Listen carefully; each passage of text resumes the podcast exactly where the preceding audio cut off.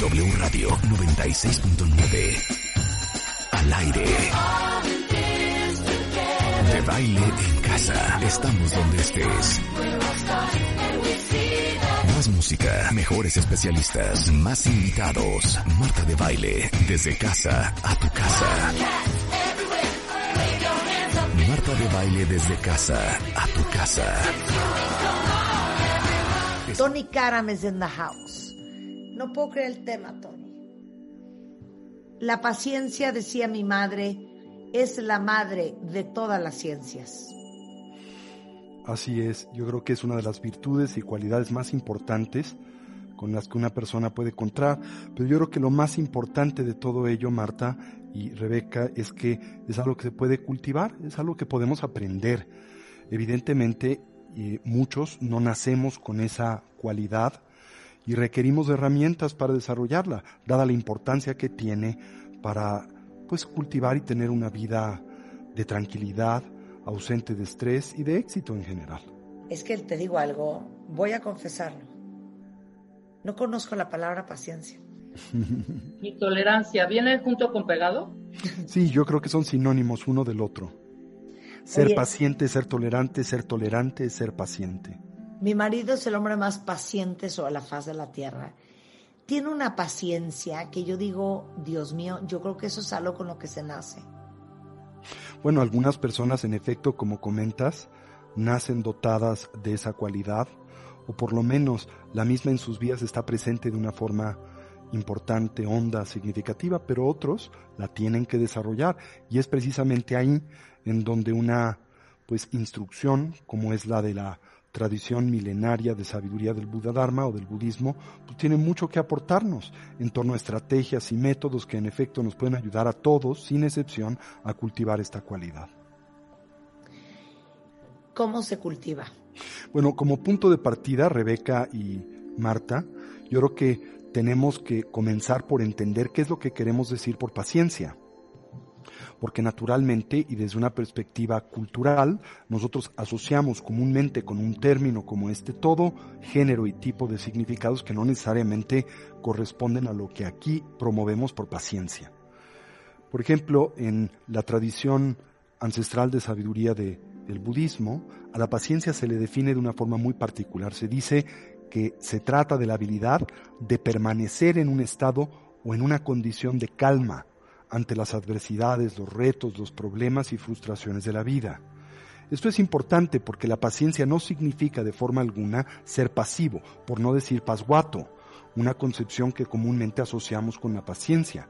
Más bien se trata de un estado, de una condición mental capaz de trabajar de forma positiva, creativa, con las pues múltiples dificultades que nos presenta y nos ofrece la vida.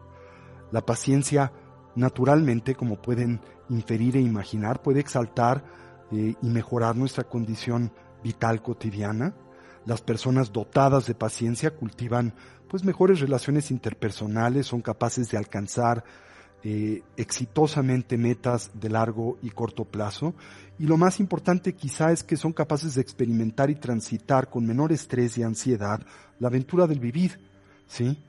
Ahora, para cultivar la paciencia, naturalmente es esencial comenzar por detectar los síntomas de su opuesto, que es la impaciencia, la ansiedad, la irritación, la impulsividad, el enojo, la ira, la exasperación, el resentimiento, la añorancia o el nerviosismo.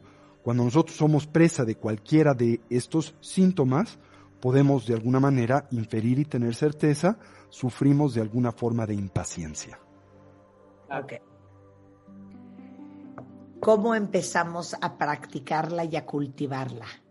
Bueno, pues he pensado, eh, Marta, en compartirles seis puntos, eh, seis recomendaciones muy primarias y elementales que siento a nuestro auditorio le pueden ayudar para cultivar y desarrollar esta tan importante virtud en la vida.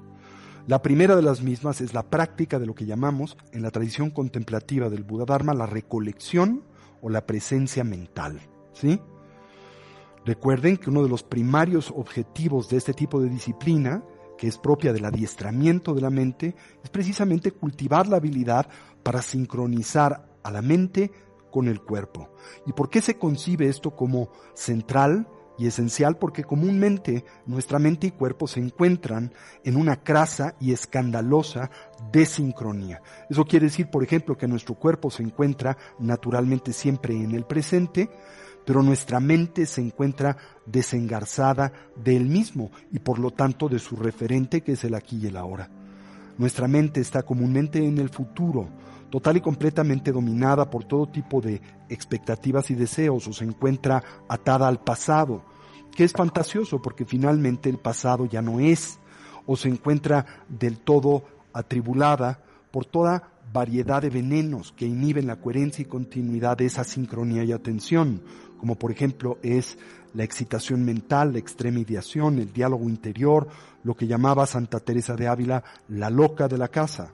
O en contraste, cuando queremos nosotros focalizar nuestra atención, sentimos lasitud, hundimiento, sopor, sueño y tenemos dificultades para lograr este objetivo. Bueno, como punto inicial, me gustaría señalar a nuestro auditorio que esa es la condición finalmente en la que la mayoría de nosotros hoy nos encontramos, pero es una que tiene alivio, es una que podemos superar. A la mente, a la conciencia se le puede eh, educar. ¿A qué? A desarrollar, por ejemplo, esta habilidad de presencia, de sincronía con el cuerpo y con el presente. Ahora, la práctica de la recolección o de la presencia mental depende del fortalecimiento de dos factores de la conciencia, dos estructuras de la cognición. A la primera yo le llamo recolección y a la segunda le llamo introspección. La recolección es un factor, esto es una función de la conciencia que nos permite firme y cercanamente asirnos del objeto de atención o interés, el que fuere, de olvidarlo, recordarlo y de perderlo, recuperarlo mientras que la introspección es ese factor de la conciencia que nos permite y tiene por función el monitorear la coherencia y continuidad de la atención. Y precisamente cuando el individuo descubre, devela, que la misma se encuentra bajo el asedio, por ejemplo, del veneno de la extrema ideación o de la lasitud, aplica un antídoto primario, esencial o correspondiente. Ahora, esta primaria práctica que me gustaría compartirles, que no es nada complicada, se le llama la recolección de la respiración en la tradición contemplativa del budismo, cuenta de tres primarias etapas de formación o de entrenamiento. La primera es una de relajación, a la segunda se le describe como una de estabilidad y la tercera y última tiene por objetivo el exaltar una dimensión de alerta, viveza y claridad de la atención. La instrucción es muy sencilla, y vuelvo a insistir, es un referente fundamental para el cultivo de la paciencia y de la tolerancia, sentarnos unos 15 minutitos todos los días, preferentemente recién nos levantamos, con nuestra espalda erguida, con nuestra cabeza en equilibrio o balance, y colocar a nuestra atención, esto es, a nuestra recolección sobre el flujo y proceso natural de la respiración. Cualquier idea, Cualquier sensación o estímulo que en nosotros surja observarla y liberarla, no dejarnos llevar por la misma, vernos por ella secuestrados y volver con suavidad y naturalidad la atención, esto es la recolección, sobre el flujo natural de la respiración. Atender a la esfera de las sensaciones táctiles, entre ellas aquellas asociadas a la respiración, precisamente comenzando por la primera faceta de esta estrategia del adiestramiento mental, la de la relajación y así recorrer a nuestro cuerpo mental introspectivamente, desde la coronilla de la cabeza hasta las plantas de los pies, y donde hallemos cualquier elemento o rastro de ansiedad y tensión, relajarlo. ¿Sí? Podemos simultáneamente imaginar que al inhalar en nosotros penetra luz o claridad, que se vierte sobre esos puntos de tensión ansiedad, que los relaja, los distiende, y al exhalar imaginamos, esa tensión sale de nuestro cuerpo como vapor de agua que se diluye y desvanece en el vacío. Mientras hacemos esto, mantenemos la recolección o presencia mental en el flujo natural de la respiración y de experimentar extrema ideación o diálogo interior, nos concentramos en la exhalación, la sensación gradual o progresiva de tranquilidad y relajación que le acompaña, y de ser presas del hundimiento mental, el sopor o el sueño, nos concentramos en la inhalación, en la viveza, en la alerta, en la claridad mental que ésta propicia. Y hacemos esto por unos minutos. Después transitamos a la fase de estabilidad. Allá atendemos la expansión y contracción del diafragma y del abdomen, la relación que tiene con la inhalación y la exhalación, la sensación de contacto de nuestro cuerpo con su asiento. Y en la última fase exaltamos la viveza, alerta y claridad de la atención. Y para ello concentramos nuestra atención quizá en un punto luminoso en el entrecejo y tratamos de mantener un estado de conciencia muy relajado, muy estable, pero al mismo tiempo alerta y lúcido. Esta sería la primera herramienta, la primera recomendación para el cultivo de la paciencia como una metodología de, adiestramiento mental. Ok, vamos a tener que dividir esto en dos porque vamos en la 1 y ya son 12.47. Entonces, vamos a hacer la segunda y las otras eh, cuatro las vamos a dejar para eh, la siguiente semana. Ok, me parece muy bien. La segunda, libérate y evita toda afirmación o declaración que contenga las siguientes frases. Y si tan solamente entonces, y la palabra o afirmación deberías de o debiese de ser, ¿sí? O deberá de ser. Estas son expresiones que tenemos que eliminar de nuestro vocabulario porque son detonantes recurrentes de la impaciencia y de la intolerancia. Y si tan solamente hicieras o dijeras esto o aquello, yo sería feliz y dejaría de sufrir, ¿no? Y si tan solo las cosas fueran de esta o aquel manera, dejaría de tener conflictos. Oye, si la gente fuera más rápida, yo no me pondría como loca. O una terrible para personas como nosotros, como tú y como yo, Marta. Si fueran un poquito más como yo. claro, claro. La encarnación de la pureza. Tantito las pilas, tantito más. Tantito más. Y yo creo que aquí el antídoto es muy sensible, muy, muy simple y muy primario. Y lo vinculo a una expresión eh, anglosajona que siempre me encanta o me parece eh, de gran sentido común. It is what it is. La gente y las circunstancias de vida son lo que son. Y para poder nosotros deambular con éxito y con bienestar en el vivir, tenemos que aceptar la realidad de aquello con lo que nos topamos sin la tendencia neurótica y obsesiva de intentar cambiarlo. Como dice el libro, Loving what is. Así es. Esta es una segunda primaria recomendación para cultivar la paciencia. Ahora, no permitamos que esto nos conduzca a un extremo equívoco e interpretar en esta recomendación una especie de instrucción de pasguatés. No quiere por esto decirse que tú no hagas nada, que no tengas eh, ningún tipo de iniciativa para mejorar tu condición de vida. Por supuesto que eso es importante. Sin embargo, no hacerlo de una forma obsesiva y que te confronte con la realidad y lo que la misma puede aportarte. Oye, mi marido me dice, mi amor, cálmate, no hagas todo deprisa, porque donde hay prisa hay error. Así es, así es. Tiene toda la razón. Así es. Bueno, vamos a hacer la 3 en dos minutos y medio. Va. Pues de nuevo, eh, una muy eh, primaria, muy simple, inhalar profundamente cinco veces cuando sientes que eres presa de la intolerancia, de la impaciencia. Y recuerda la importancia de poder detectar los síntomas de la misma. Repito una vez más, ¿verdad? La irritación, la ansiedad, la impulsividad, el enojo, la exasperación, el resentimiento, la añoranza, el nerviosismo.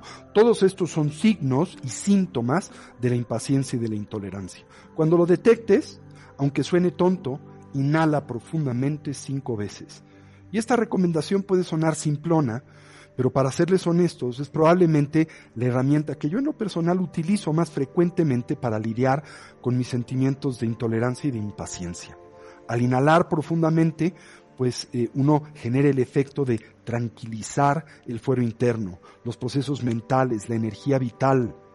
Y pues esto nos aporta un o crea un espacio una dimensión de claridad mental y emocional necesarios pues para identificar precisamente la, la, presencia de los factores que detonan nuestra intolerancia, para poder evaluar los efectos negativos que tienen en nuestras vidas y para aplicar con eficacia los antídotos que nos permiten resolverlos. Este sería el tercer elemento que recomendaría. Oye, ¿dónde puede practicar la gente el budismo? ¿Dónde puede aprender? Pues pueden vincularse con nosotros a la Casa del Tibete México. Nuestra eh, dirección de correo de, web es casatibet.org.mx. pueden consultarnos en Instagram, pueden consultarnos en ah, Facebook, Casa Tibet México, tenemos cursos, seminarios y todo tipo de programas ahora de formación a distancia durante pues esta pandemia. Eh, pueden participar con nosotros en estos eventos y bueno, esperemos que la pandemia termine lo antes posible para que podamos hacerlo a manera presencial una vez más. Sensacional. Toda la información se las voy a poner ahorita en Twitter, pero es Casa Tibet México eh, en Twitter también. El teléfono es 5514-7763, casatibet.org.mx y eh, por supuesto que vamos a hacer la segunda parte de cómo se cultiva la paciencia, porque tengo que tener la paciencia de no haber acabado el tema el día de hoy y esperar pacientemente a que venga la siguiente semana para que vuelva Tony Caram. Te mando un beso. Mucho gusto. Igualmente a Rebe y a ti y a todo tu equipo. Muchas gracias, Tony. Con esto nos vamos, cuentavientes. Estamos de regreso mañana en punto de las 10. No se vayan ustedes mucho más el resto de la tarde en W Radio.